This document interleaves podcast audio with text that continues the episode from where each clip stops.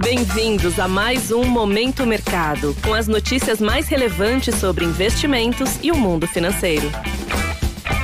Muito bom dia para você ligado no Momento Mercado. Eu sou o Felipe Médici e bora para mais um episódio desse podcast que te informa e te atualiza sobre o mercado financeiro. Hoje vou falar sobre o fechamento do dia 25 de abril, terça-feira.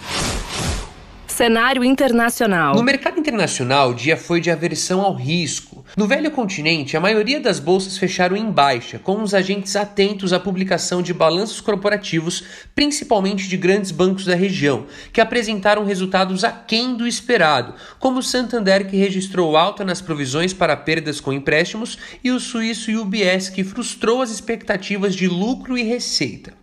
Em Nova York, as dúvidas quanto ao futuro da atividade econômica pesaram nos negócios após a divulgação do índice de confiança do consumidor nos Estados Unidos, que recuou em abril.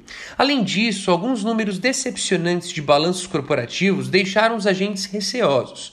No período da tarde, as bolsas de Nova York intensificaram a queda com as notícias acerca da possível fragilidade da saúde financeira do First Republic Bank, que estava avaliando o desinvestimento de 50 a 100 bilhões de dólares em hipotecas e títulos de longo prazo, como parte de um plano de resgate, dado que o banco mostrou uma queda de 40% nos depósitos no primeiro trimestre. Assim, seus papéis despencaram quase 50% no pregão regular. Com a forte aversão ao risco, os três principais índices acionários de Nova York cederam mais de 1%. Na renda fixa, o temor com o crescimento global e a busca por proteção fez com que as taxas dos títulos públicos americanos cedessem fortemente em todos os vencimentos, favorecendo as posições aplicadas, isto é, que se beneficiam com a queda das taxas. Na busca por segurança, o dólar ganhou força ante a maioria de seus pares globais, pressionando o petróleo em mais de 2% no mercado futuro. O índice DXY, que mede a variação do dólar ante divisas fortes, subiu 0,51% a 101 pontos.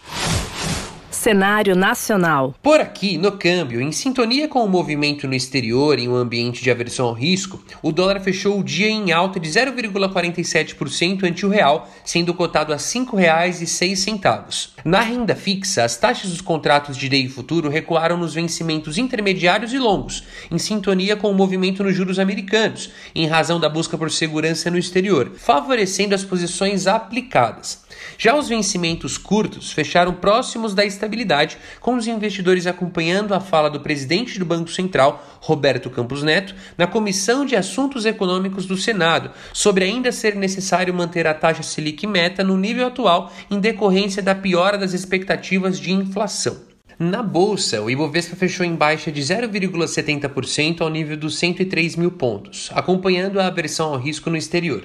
O destaque negativo ficou para Vale e Gerdau, que caíram ao redor de 3% em meio a ajustes no preço do minério de ferro na China, frente à preocupação com a demanda por commodities em um cenário de desaceleração global e juros elevados.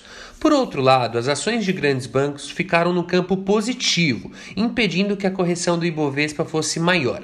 Assim, as posições compradas no índice foram desfavorecidas.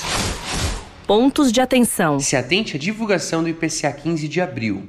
Além disso, o Tesouro divulgará o relatório mensal da dívida de março. No exterior, três dirigentes do Banco Central Europeu discursarão. Na agenda de balanços corporativos, destaque para o número da Vale e da americana Meta. Sobre os mercados, agora pela manhã, as bolsas asiáticas fecharam mistas, com os agentes de ouro em Nova York que cedeu ontem com preocupações renovadas sobre o setor bancário. As praças europeias abriram em baixa, acompanhando a aversão ao risco de ontem. Em Nova York, os índices futuros operam mistos, com o Nasdaq se recuperando após a Microsoft e Alphabet divulgarem lucros acima das expectativas no fim da tarde de ontem. Desta forma, termina o Momento Mercado de hoje. Agradeço a sua audiência e um excelente dia. Valeu!